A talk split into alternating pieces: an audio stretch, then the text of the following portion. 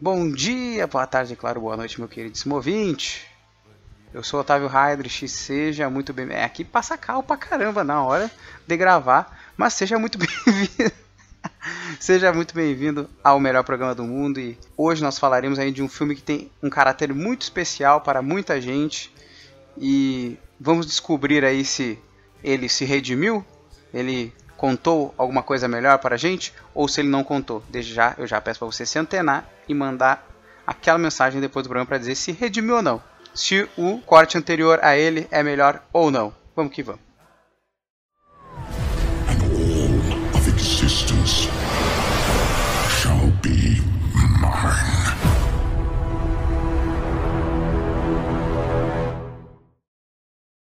Então, antes de mais nada, antes da gente ir aos fins, né, do podcast, eu gostaria de agradecer ao retorno que está tendo sobre os formatos e de tempo e tal. E, eh, quero dizer que fico feliz que o formato esteja ok, porque é um formato que tem me ajudado bastante, um formato mais curto, um formato diferente de podcast, mas embora até o podcast que eu fiz com participação vocês tenham gostado bastante e tenham recebido um bom retorno, e sim, nós vamos organizar formas de trazer mais participações para cá. Fico feliz com o resultado daquele podcast, que eu gostei muito de fazer ele, e os guris também, então, graças ao retorno de vocês aí, possivelmente nós teremos aí mais vezes participações vindo para cá. E também por conta do tempo, né, que eu sempre tento deixar próximo ali, no máximo até 60 minutos de programa e tal, para não, que para mim seria o limite para algo grande. Eu sei que tem muitos podcasts que transcendem isso. Isso é de acordo com o formato deles, óbvio, cada um com o seu formato, não tem problema nenhum. Só que ali é um formato que eu busquei para que a pessoa pudesse fazer enquanto ela limpa a casa, enquanto ela lava a louça, enquanto ela faz alguma coisa. Então eu gosto dessa média aí, que é no máximo até 60 minutos. E que bom que vocês gostam desse tipo também.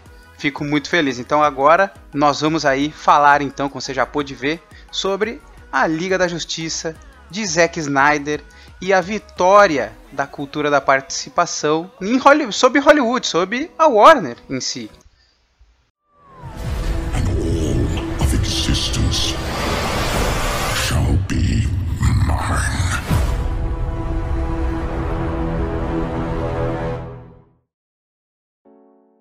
Mas então aqui ó, novamente, antes da gente especular e conversar sobre o que seria essa vitória, nós temos que entender o que, que significa a cultura da participação. Muitos professores de faculdade, inclusive na minha, eles citam esse elemento da cultura, da cultura da participação que é trazido pelo Clay Shirky em seu livro A Cultura da Participação, que assim, basicamente, sem usar termos científicos e tal, é quando o consumidor ele deixa de ser passivo, que normalmente a gente só recebe ali o produto pago e tal e não tem nada, a gente é passivo e não existe um retorno, mas é exatamente ao contrário disso que o autor vem colocar pra gente, que então seria aí quando o consumidor deixa de ser um passivo, né? Ele começa a ser ativo na produção de conteúdo junto com o seu criador, podemos dizer assim.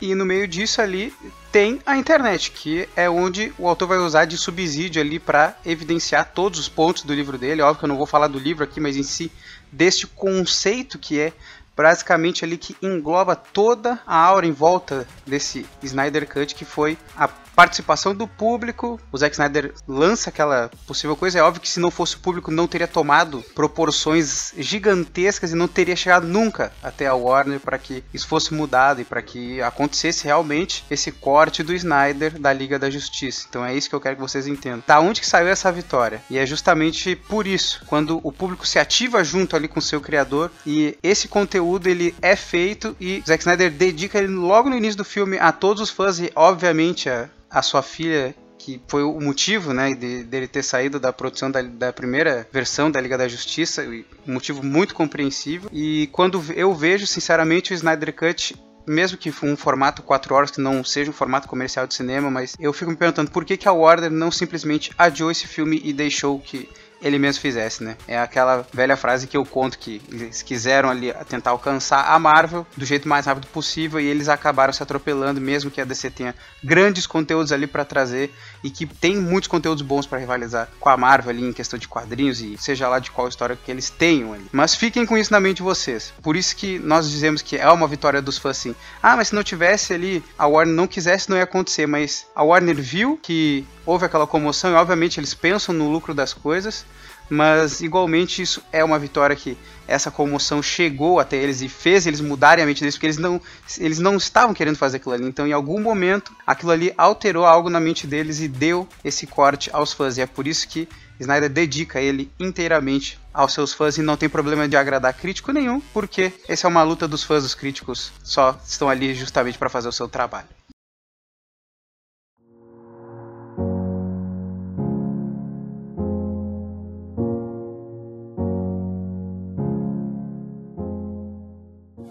Então, galera, é seguinte, vou falar para vocês que eu normalmente eu conto enredo aqui, eu falo, a gente fala da história aqui, a gente traz todos os detalhes ali. Mas, seguinte, a história em si de Liga da Justiça Snyder Cut, ela não mudou. O seu cerne ali, a sua o seu grosso ali não mudou, tá tudo igual, a ideia continua a mesma ali, a união tal, e depois ali é o Lobo da Steppe vem com a luta pelas caixas maternas, isso tá tudo exatamente igual ao primeiro filme. O que vem ali, seu Snyder, é estender muito mais, as, estender mais cenas, dar outras oportunidades para alguns personagens, que eu já vou em seguida entrar nesse detalhe, porque é um detalhe muito importante, tem é uma das coisas que para mim mais agregou na história, assim, é o maior tempo de tela de certos personagens e também ao mesmo tempo isso me incomodou porque tiveram alguns personagens escante, completamente escanteados, mas isso a gente vai deixar para falar só sobre os personagens. Mas então, primeiro de tudo, uh, a duração do filme para mim é o critério mais importante, é um serviço de streaming, então tem maior liberdade para com relação a tempo. Eu já falei isso na série do Mandaloriano, que por se tratar do Disney Plus, um serviço de streaming, eles têm uma liberdade de tempo, eles fazem o tempo que precisar. E eu acredito que seja por essa vertente também, por se tratar aquele Snyder Cut ele é feito para o HBO Max, não tem aqui no Brasil, mas ele em breve chegará, mas ele foi feito com esse intuito de bombar o HBO Max, que não estava lá tendo as suas seus grandes números de assinaturas e tal, então o engajamento ali eles aproveitam o hype dos fãs, a batalha dos fãs para quem sabe angariar mais assinaturas ali para o seu serviço de streaming e isso acaba contabilizando sim, é por isso que eu digo, a vitória dos fãs. Então foi um trabalho de fã com seu produtor ali do filme e que rendeu este grande produto aí que é o Snyder Cut. Não podemos, não posso mentir para vocês. É, com certeza sim, é um bom filme. Não se engane, mesmo tendo 4 horas, eu não cansei em nenhum momento vendo esse filme, então é por isso. Vamos lá.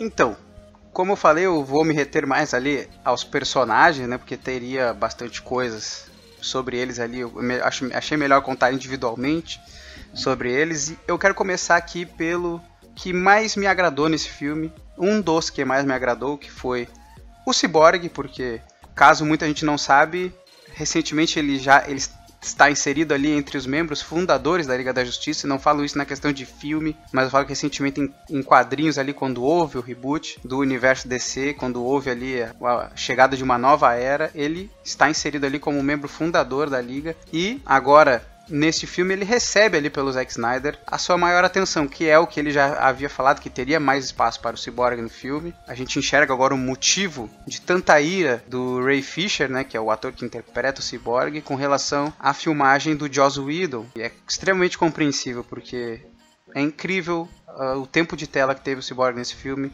E é um personagem muito assim que tem um, uma, uma carga dramática toda em volta assim dele por causa do que aconteceu na vida dele e tudo mais. E é muito bom ver isso ser retratado no filme, talvez. Joss Whedon tem interpretado que talvez não fosse tão importante assim, não sei como, sinceramente, eu não vou ficar tentando imaginar o que passou na mente do diretor, mas ele de fato ali o fez, né? O Cyborg desse filme é diferente do Cyborg do, do corte antigo e é muito melhor esse Cyborg de agora porque ele tem ligação constante ali com a treta do filme com as caixas maternas, ele veio de uma caixa materna. E no fim ali, o quem resolve mesmo a treta ali, claro que é a união dos heróis, mas quem consegue se conectar ali às caixas maternas é o Cyborg. Cara, fico pensando, vocês vão me ver falar bastante isso, fico pensando com esses ganchos todos que aconteceram nesse filme o que não seria tipo do futuro. É, seria um futuro próspero, eu acho que tem problemas dentro desse filme, mas eu acho que seria um futuro bem próspero ali para dizer se ele continuasse, mas até esse momento nada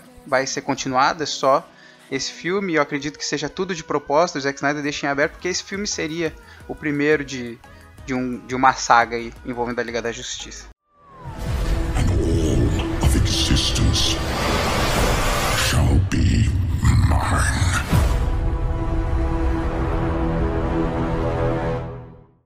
O segundo, e não menos importante, que é o Flash. Ele teve, sinceramente, eu acho que ele teve boas ali mudanças com relação a, a falas e piadas. Ele era muito piadista isso no outro filme. Às vezes eu achava que, tipo assim, bah, no primeiro filme tinha algumas coisas assim que perdi o timing, embora ele salve mesmo o, como alívio cômico e tal, mas eu achava que tinha uma carga muito grande de piadas. Isso me incomodou um pouco no, na primeira vez. E agora, não que algumas coisas ali eles contaram de alguma forma diferente, o Flash tá menos piadista e tal. Em algum momento ele até aparece como o coach da gurizada, ao invés dele simplesmente sair carregando todo mundo, com a, porque ele é extremamente rápido, né?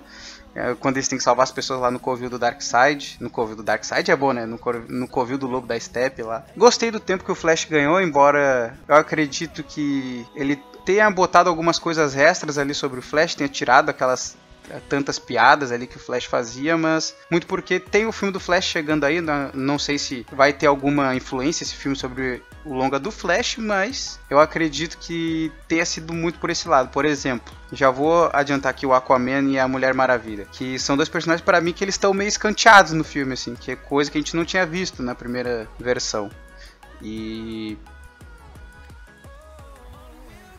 sinceramente eu acho que é por conta acredito que seja por conta da de já terem tido seus filmes ali. E pelo fato de, do Flash estar tendo um filme em produção, talvez nada tenha jogado um pouco com isso, que talvez precisasse apa aparecer outros, um pouco dos demais personagens ali, mas eu ainda acredito que o que apareceu do Flash seja bem bacana. Essa mudança dele de não ser tão alívio cômico, né? Do, do filme, gostei também principalmente da cena que ele volta no tempo, que ali é aquele breve momento ali que o sincero e diga-se de passagem, né? Quando o cara tá carregando a velocidade o parademônio que acerta o Flash, o cara tem que receber ali uma medalha de honra em Apocalipse, porque não é possível. O cara acertou o Flash na velocidade da luz. O cara derrubou o Flash, abriu um feridote ali no cara, mano. No, no cara correndo assim, ó. Mano, tem que dar uma medalha pra esse parademônio, que não é possível que o cara tenha acertado o Flash. E o lance dele, dele voltar no tempo, ele falou que ele é todo preocupado com esse lance de quebrar as regras e correr tanto ali que ele volta no tempo. Eu achei muito bacana eles terem inserido isso e muito me faz me lembrar porque o Snyder tinha prometido lá desde o início da produção do Liga da Justiça que esse filme, embora eu não, eu não concorde com isso, tá? Ok, mas esse era o pensamento dele só estou reproduzindo aqui, que esse filme abriria o caminho para os outros filmes, né? Então ali ter essa introdução do Flash ali voltando de leve no tempo para salvar a gurizada do acidente das caixas maternas ali que acontece, né? Porque a Liga perde a luta, só que como o Flash não estava lá, ele vê que acontece a explosão, ele volta no tempo e salva. A Liga da Justiça tinha perdido a batalha naquele momento. Porque quando o Flash volta no tempo, a gente vê ali o corpo do Superman se reconstruindo, que ele tinha explodido, até o próprio Cyborg ali e tudo mais. E achei muito legal esse lance da, dele voltar no tempo rápido, só o lance do carregar o poder, né? Porque ele estava carregando para ele tocar na caixa materna ali junto com o Cyborg, que eles tinham feito para reviver o Superman. Ele deu aquela um milhão de voltas lá para carregar a velocidade e para voltar no tempo ele não teve muito esforço. Isso não me, me incomoda assim de leve, porque assim, pô, para te carregar a caixa materna teve que fazer muito mais que isso. Voltar no tempo, teoricamente, teoricamente é difícil falar porque não tem uma teoria de voltar no tempo, não tem praticamente como voltar no tempo. E mas teria que ter um esforço um pouco maior para voltar no tempo, uma velocidade ainda maior, não é? Então, só me incomodou, me fez eu me perguntar sobre isso, mas também gostei deles terem botado que sim seria algo que seria expandido no filme do Flash. E como nós já sabemos, será o Flashpoint, então nós provavelmente vamos ver isso no filme do Flash também.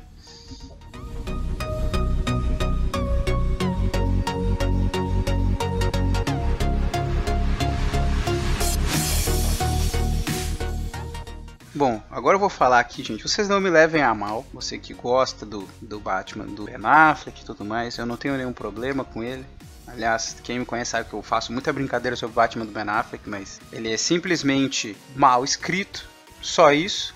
E de repente agora uma coisa que me incomoda desde o Batman vs Superman, que é ele ser manipulado pelo Lex Luthor. Ah, você vai vir aí e ah, que tem medo do Superman, que ele destruiu as coisas lá, destruiu a cidade na batalha com os Zod, no Homem de Aço E o Batman fez porque tinha medo que o Superman podia assinar, mas, mas nada vai me convencer que o Batman ser manipulado por alguém tipo o Lex Luthor, naquele filme, não é o Batman de verdade. Não, o Batman para mim não consigo ver o Batman sendo manipulado por alguém assim de uma forma tão forte, de dele a ponto dele não hesitar, tipo, não, não parar nem para pensar um instante naquilo que está sendo falado para ele. E agora, como se não bastasse, nesse filme nós vemos o Batman como um homem de fé. E a frase que me, me pega assim que gravou o Batman na minha mente desse filme é quando ele vira pro Alfred e fala assim: ah, o senhor acha que vai dar certo? Daí ele fala pro Alfred assim: tem que dar certo, Alfred, tenha fé. Assim, como assim, Batman? Tenha fé. Como assim tenha fé?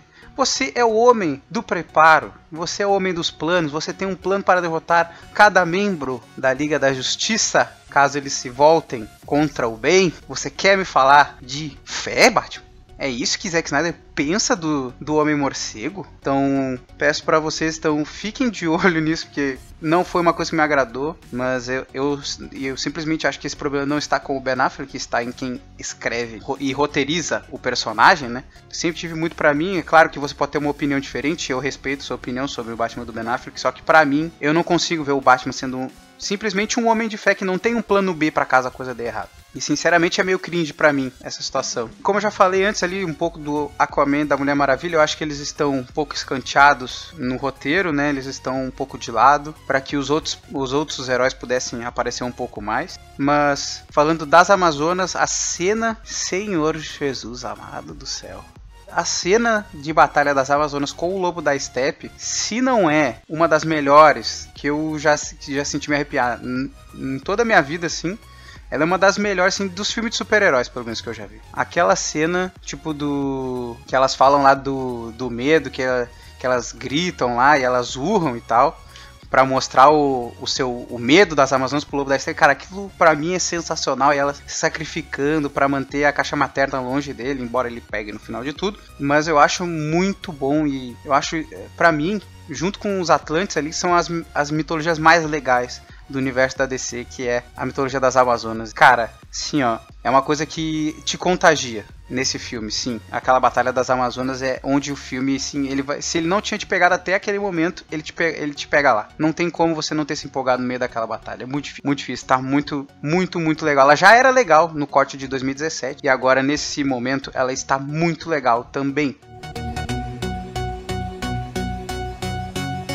E o lance ali quando o Lobo da Steppe vai para Atlântida buscar a caixa materna de lá, eu gosto como eu gosto da atriz que faz a Mera. E gosto como ela usa ali os poderes dela, ela, é, que ela tira toda a água, sugando a água do corpo do lobo da steppe e saindo sangue também. Gosto do jeito que eles usaram os poderes da Mera ali. E, enfim, ele acaba levando também a caixa paterna de lá, mas acho muito legal como eles construíram as, melhor as cenas de luta desse filme em relação ao outro. Eu acho que dá mais gosto de ver esse filme, até porque a história tá, tem mais tempo para ser contada, então a gente, a gente realmente se empolga ali quando vê o desenrolar das cenas de luta ali, a gente vê desenrolar da, de muitas das das cenas desse filme ali. E por último, eu vou falar do Lobo da Steppe, que foi para mim assim, é o que você mais vê que mudou do último filme, assim, porque ele tá quase o tempo todo aparecendo ali, principalmente na sua CGI, que ele é um, um ser mais colossal, eu posso dizer assim, ele tá uma aparência mais ameaçadora do que ele tava antes.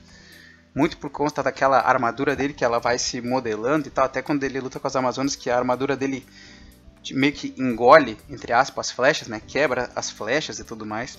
A gente sente ele como uma ameaça e ele tem uma motivação por trás dele estar querendo pegar as caixas maternas para devolver as caixas maternas para o Darkseid, que ele queria se redimir com o seu chefe, com o seu líder. E a gente vê ali que ele está realmente preocupado em entregar aquilo e também ele descobre que a equação antivida que Darkseid tanto procurava estava na Terra e é um dos motivos que leva o Darkseid a falar com ele. Nós vemos Darkseid naquele espécie de holograma ali a primeira vez, uma das primeiras aparições do Darkseid no filme. E gostei muito da alteração do Lobo da Steppe, tanto CGI como em motivações. E primeiro de tudo que eles tiraram aquele lance do medo, dos parademônios irem atrás do medo, que tinha tanto que é o motivo deles de, do Lobo da Steppe ser derrotado lá no, no outro filme da Liga, que ele sentiu medo ali no final, os parademônios atacaram ele. Tipo, uh, uh, essa é a minha única que eu consigo ter, porque, pô, como assim, cara? Mas tudo bem, seguimos, seguimos.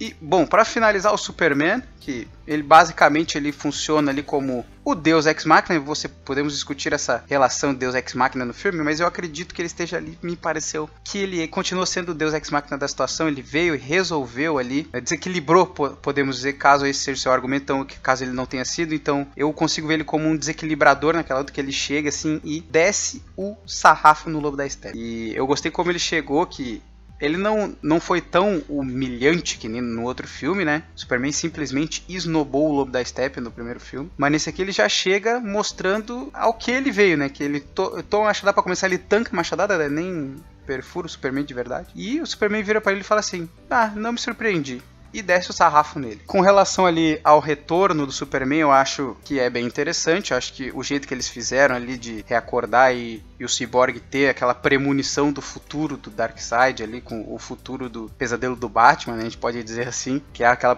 aquela visão que o Cyborg teve quando tocou nas caixas, quando a caixa materna ativou. Eu achei bem bacana eles terem mostrado isso. E o lance ali do uniforme preto, eu achei é uma coisa que a gente já esperava, né? Porque o Snyder cansou de falar que teria uniforme preto no Superman por conta dele ter voltado e tal. Muito conta, tentando, assim, homenagear as histórias que contam quando o Superman volta da morte, né?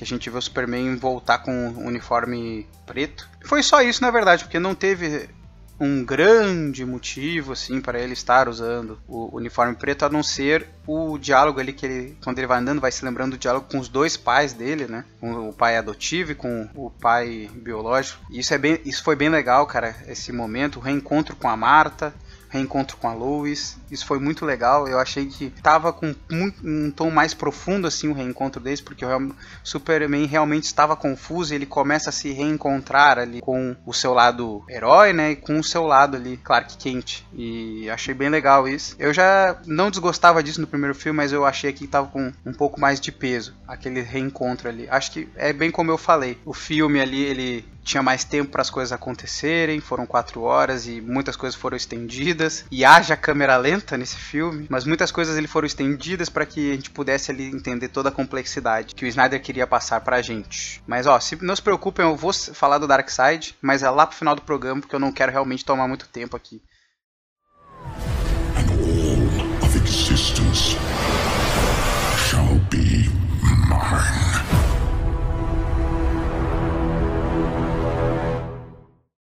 Nesse ponto aqui, eu vou passar por ele rapidamente. Muita gente achou realmente que tava estranho e foi meio esquisita a participação desse rapaz aqui, mas é a do Caçador de Marte. Sinceramente, eu acredito que ali seja uma jogada subjetiva do Snyder. Tipo, quem, quando ele fala com a Lois ali pra Lois continuar no mundo, continuar indo, não fazer um coaching com a Lois, né? Transformada de Marta, no caso. E quando ele vira ali, quando ele sai e vira o general de volta, aquilo ali é um negócio muito subjetivo, que é para quem realmente acompanha ele desde o Homem de Aço. Ele quis ali retribu uh, retribuir esse fã que tava com ele desde o início dessa jornada do Snyder. Embora eu acho que fique sei muito motivo, é só para dar um motivo pra Lois ir até o memorial mais uma vez, para que aí ela encontrasse lá o, o, o, o Clark e tudo mais, mas eu acredito que tenha sido uma parada bem subjetiva ali e é claro, todo esse bloco aqui vai ser destinado ao fanservice. Basicamente é assim, ó. É um filme feito para fã.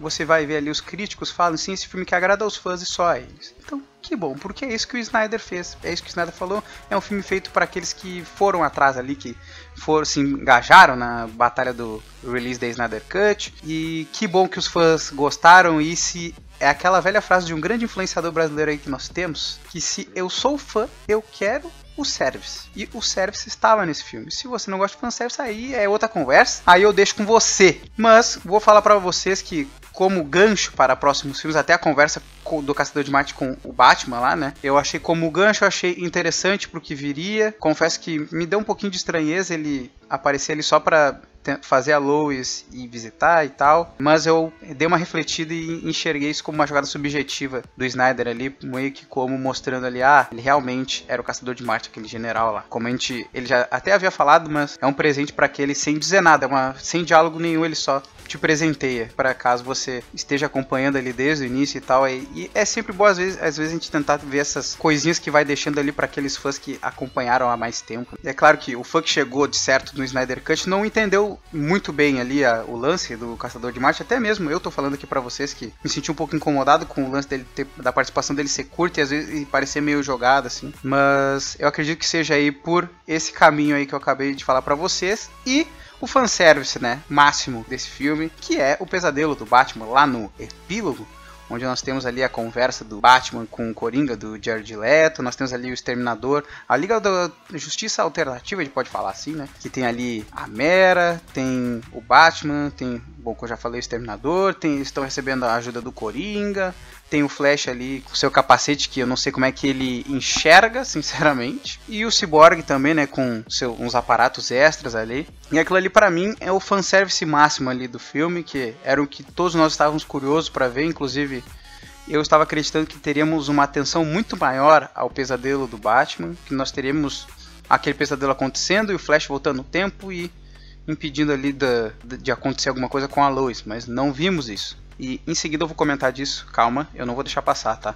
Mas é só por isso. Esse é um filme feito para fã, galera.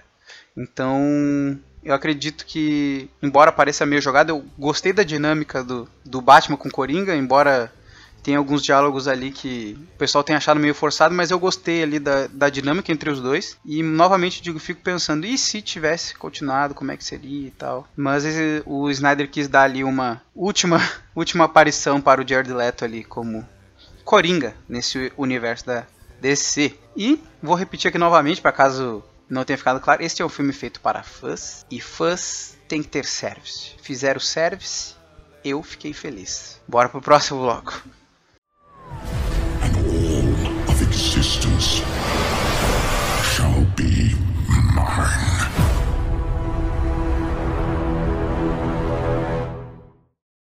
Bom, então, o futuro que não haverá do Snyder Cut. O que, que supostamente aconteceria? Será que vai acontecer em algum momento? Bom, podemos ali imaginar com o tempo que levou até o lançamento de, do, do de 2017 para esse, mais uns três anos aí para nós estar vendo alguma coisa realmente acontecendo sobre continuação de um Snyderverse e tal, mas vamos ver. Então, como vocês podem muito bem se lembrar, no final do filme ali nós temos o real encontro do Darkseid com os defensores da Terra, né? Quando eles entregam ali a cabeça de um dos seus guerreiros, né?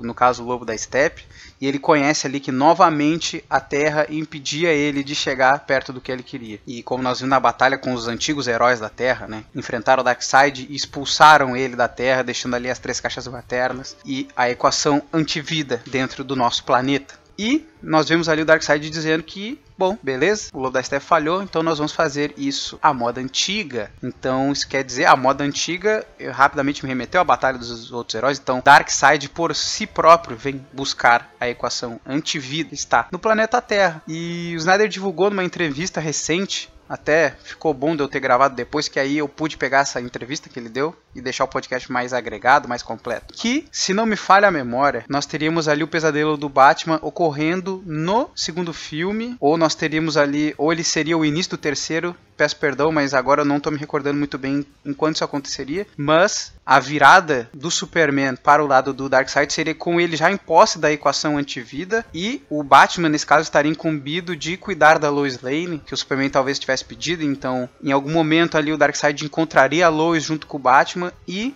ele mataria a Lois com o Superman subjugado, que seria o ser mais poderoso do planeta Terra, então seria ali o, podemos dizer, a grande esperança do planeta. Subjugado, ele usa a equação antivida no Superman e torna o Superman um dos seus generais e fica ali comandando o planeta Terra na ausência do Darkseid. E isso geraria o pesadelo do Batman, no 3 realmente aconteceria para que o Flash voltasse no tempo e indicasse lá toda aquela treta pro Batman e, e, eles pensariam ali numa forma de salvar a luz no fim de tudo para que o Superman não fosse subjugado e eles vencessem o Darkseid no final de tudo, sendo um momento tipo Vingadores Ultimato, uma grandiosa cena da Liga da Justiça. E o que, que eu quero dizer com isso tudo para vocês? Vale a pena né, ser citado, porque é o que viria. Se caso acontecer, eu gostaria muito de ver isso, porque de longe, para mim, o que eu mais gostaria de ver de todos esses filmes seria esse futuro distópico, onde o Darkseid vence. E eles têm que fazer todo esse plano de insurgência e tal, como a gente vê no Injustice, né? E como a gente vê em alguns filmes onde tem um herói que se torna do mal ali. E são histórias muito boas, cara, são muito legais, cara. E dá uma superação legal e aí o Flash volta no tempo e eles conseguem alterar ali e salvar todo mundo, não deixar que o Darkseid conquiste o planeta Terra de novo. Nesse caso, né, como o Flash voltou no tempo, ele conquistaria a primeira vez, mas daí ele perderia a segunda vez de por os defensores da Terra.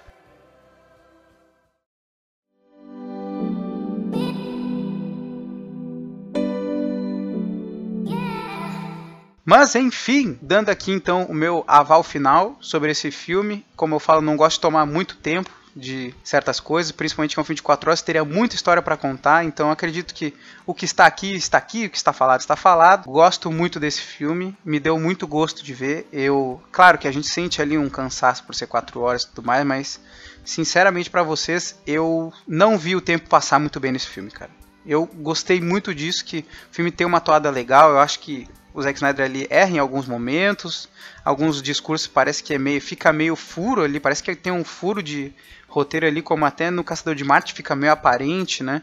Como eu citei para vocês. O lance do pesadelo, que no fim parece que não vai ter nenhum. Enfim, é só um fanservice, parece estar tá jogado ali. E se o filme tivesse terminado com a mensagem ali do Silas Stone, roda no final ali no epílogo, para mim teria sido o filme perfeito. Mas sim, esse filme é um bom filme e é melhor sim que o Liga da Justiça de 2017. As histórias ali, o a atenção para o Cyborg, um pouco mais de atenção para o Flash. São coisas que agregam-se nesse roteiro, o maior tempo para desenvolvimento das coisas por conta de ser um filme para streaming também agregou muito na história e, claro, como não deixar de falar aqui da superação, né? O filme todo tem um negócio de união. No final ali é a união dos heróis que vence o Lobo da Steppe ali que afasta o Darkseid do planeta Terra mais uma vez. Nada mais é do que nós podemos traduzir aí como a luta de superação do próprio diretor, do próprio Snyder. Eu me compadeço sim muito, eu, é muito triste quando uma coisa dessa acontece e esse não é, a gente sabe que não é esse o ciclo da vida, então quando isso acontece, até nem gosto de citar muito a palavra, porque ela é uma palavra muito forte, e eu vejo isso na minha faculdade de jornalismo, é uma palavra muito forte, eu não gosto nem de citar ela. O que aconteceu, se você quiser, você pesquisa aí o que aconteceu com a filha do Snyder, mas esse não é o ciclo da vida. Então, é muito triste o que aconteceu com ele, é compreensível que ele tenha se afastado e novamente eu falo aqui. Eu já falei no sobre o DC Fandome e eu falo que a Warner é bagunçada e deveria ter se compadecido do seu diretor desse filme, um filme tão importante para eles e ter adiado esse filme naquele momento que ele ia sair. Mas eles quiseram continuar a luta atrás da Marvel e saiu aquela bagunça e eles continuaram atrás. Então, se atentem a isso. A Warner é uma casa bagunçada por enquanto. Ela acerta alguns filmes, mas de vez em quando ela faz isso que nós vimos com Liga da Justiça. E foi o poder do, dos fãs, juntamente ali com o Snyder, abraçaram a causa e essa luta chegou às cabeças e saiu este grande corte da Liga da Justiça. Um filme que sim, podemos dizer que redime sim, com tranquilidade e passa muito à frente do seu antecessor e deixa aquele gosto de quero mais para os fãs. O que, que, será que viria a seguir? Porque a princípio isso não tem continuação, isso fica inacabado, mas acaba no, obviamente no final do filme, mas não terá uma continuação. Fico feliz que o Snyder tenha ganhado esse espaço e agora começam movimentações para, para restaurar o Snyderverse. Né? Não sei se isso vai acontecer, eu achava impossível de acontecer e aconteceu. Mostrou o poder da cultura da participação, o poder que a internet tem de unir os fãs que estão um em cada ponto do mundo em prol de, de um diretor, da visão, de um produto que eles viram que não era daquela forma que ia sair. Saiu toda escrotal, saiu toda escandalizada e mostraram sua força. E sinceramente, o movimento do release da Snyder Cut para mim é um grande case assim, se você para apresentar em muitos lugares e tal. E podemos dizer que é uma jornada de herói do Zack Snyder, não sei se eu vou deixar com vocês também, que seria uma conversa muito ampla, né? Mas eu acredito que é uma superação e depois de tudo que ele acabou passando, a família passou, eu não consigo nem mensurar aqui na minha cabeça a dor, mas é isso. É uma superação muito boa e traz um grande filme para o fã, para o seu ardiloso fã e redime a Liga da Justiça nas telonas, nos longa-metragens aí, com participação, né, e ajuda dos fãs.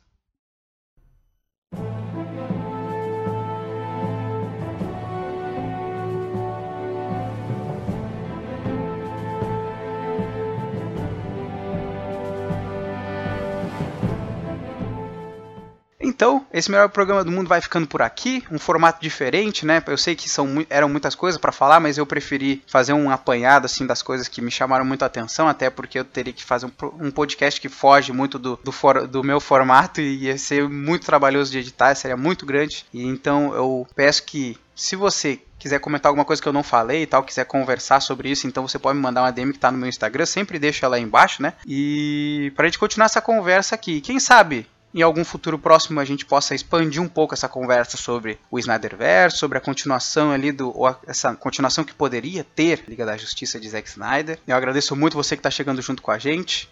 Eu espero aí que onde você esteja ouvindo, se dá para deixar like desse, não só me manda lá uma DMzinha dizendo que ó, ficou nice esse daí. E não se esquece de seguir a nossa playlist aí para receber os novos podcasts e poder escutar os antigos que vieram anteriormente, é, os antigos que vieram anteriormente, né? É meio óbvio, mas Escute aí os outros, veja o que você acha também. Já aproveita para me falar sobre os outros. E eu espero vocês no próximo programa, galera. Se cuidem, fiquem em casa nesse momento. E até a próxima, galera. Valeu. Falou.